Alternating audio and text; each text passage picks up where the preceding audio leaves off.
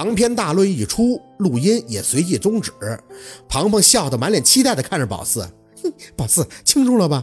这丫头就是被当枪使的，人家陆二根本就一点没看上她。”庞庞收起手机，嘴里还在念叨：“我就说他那个草莓是画的，一眼就瞅着不对劲儿。哎，就是可惜那块表了，摔坏了。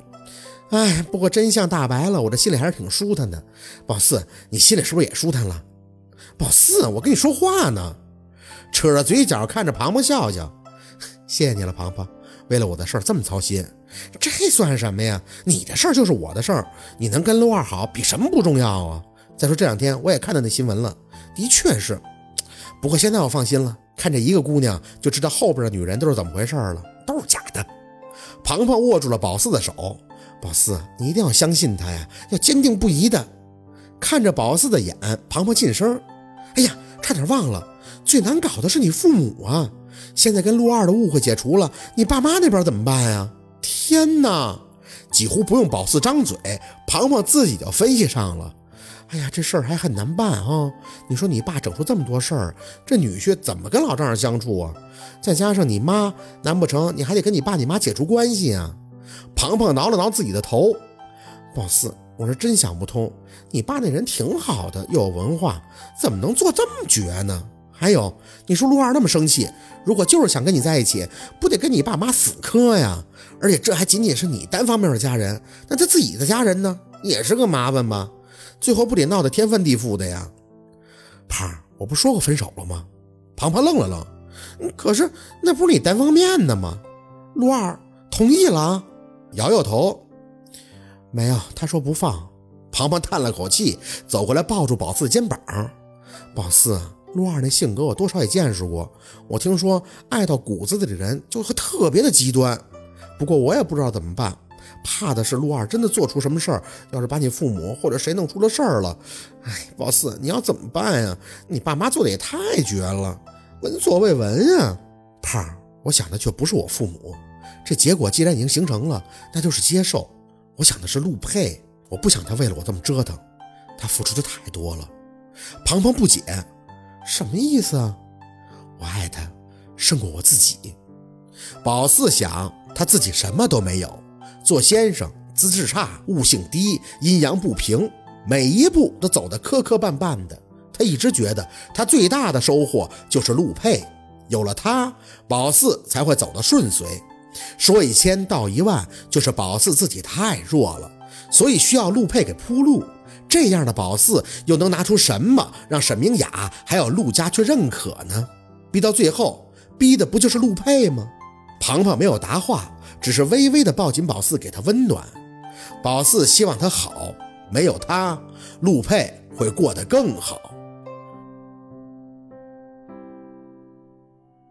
晚上翻来覆去的睡不着，若君的电话又打了进来，没接，他又开始发信息。我想你应该没睡，不管你怎么恨我，我都没有对你隐藏过我的想法。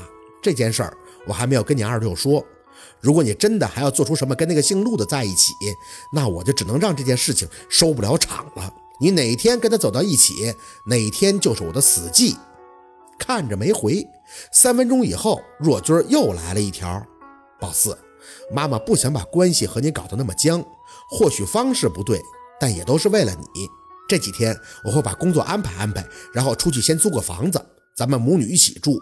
你去哪儿，我去哪儿，就当把以前没来得及相处的时光都找回来。嗡嗡两声，又进了一条。宝四，我知道你骨子里犟，薛家的女人都有脾气，妈妈也不是威胁你。两三年后，等你放下了，就会明白妈妈的苦心。一家人为什么要因为一个男人搞得支离破碎呢？你真的想看妈妈死吗？咬了咬牙，在黑暗的卧室里回了几个字：“你是想看到我死，对吗？”当然不是，妈妈知道你不会的。你姥姥说过，你会守护我们一家人的。多想想你姥姥的话，还有你二舅，还有你的理想呢？难道你不想做先生了？心口被饿得窒息。宝四闭上眼，脑子里唯一的想法就是把这焦灼的生活撕开一道出口，好像是光着脚在刀刃上行走，鲜血一路，却又找不到天堂的大门。恍恍惚惚间，耳边仿佛听到一记从天际悠然而出的声音，猛地睁眼，嘴里轻声的念叨：“若遇疾苦，放下便是超脱。”没翻到那套内衣，想了很久才想起来，被他塞到北郊别墅那屋的犄角旮旯了。对着镜子整理自己特意梳的高高的丸子头时，身后传出小讨厌轻颤颤的声音：“宝四，你真的要这么做？”“嗯。”宝四应了一声，回头看着躲在床角一侧的他：“不然我要怎么办？谁能拿个主意，或者是开悟？”小讨厌却只剩叹息。路过小六的房门时，想了想，还是没有敲门。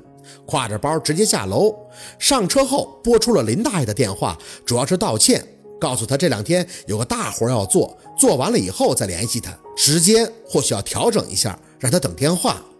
林大爷没多说什么，一直说没事儿，能等，让他先忙。宝四没什么表情的开着车，直到陆佩住的中海城门口的保安只是看了一下车脸，就让进去了。思维有些飘忽，看着一栋栋的洋房开到陆佩家的门口，窗户里透出橘色的光，明明很近，却又像是触不可及。微微的做了个深呼吸，下车，到了门口，摁了一下门铃，没用一分钟，陆佩身着黑色衬衫西裤开了门。宝四半垂着眼，直接进了玄关，脱鞋时感到陆佩的眼神一直在打量。微一抬脸，却发现陆佩的眼底有着那么一丝难掩的惊喜。打扮了，嗯，点头，化了个妆，挺好。他哑着声应着，又像是昨天在包房的事全都忘了。他也没用家属威胁过他，声音听不出什么太多的情绪。宝四半低着头跟在他的身后，看到他坐在沙发上，就放下自己挎着的包，没多言语，下一步就开始脱衣服。先是大衣，然后是针织开衫，最后是衬衫，直到扣子解到胸口，机械的手猛的一下被一个温暖的巴掌用力的攥住。你在做什么？声音却很冷。做你想做的呀。陆佩却屏着气站在宝四身前。你听不出老子昨天那是气话吗？宝四垂着眼不看他。你不是一直想吗？但不是这样。陆佩的手还紧攥着他，声音微微的压低放平。宝四，我什么都想要，想娶你，想给你最好的。哎，你到底懂不懂我的心呀？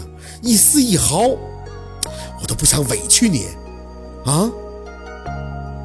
好，今天的故事就到这里了，感谢您的收听。喜欢听白好故事更加精彩，我们明天见。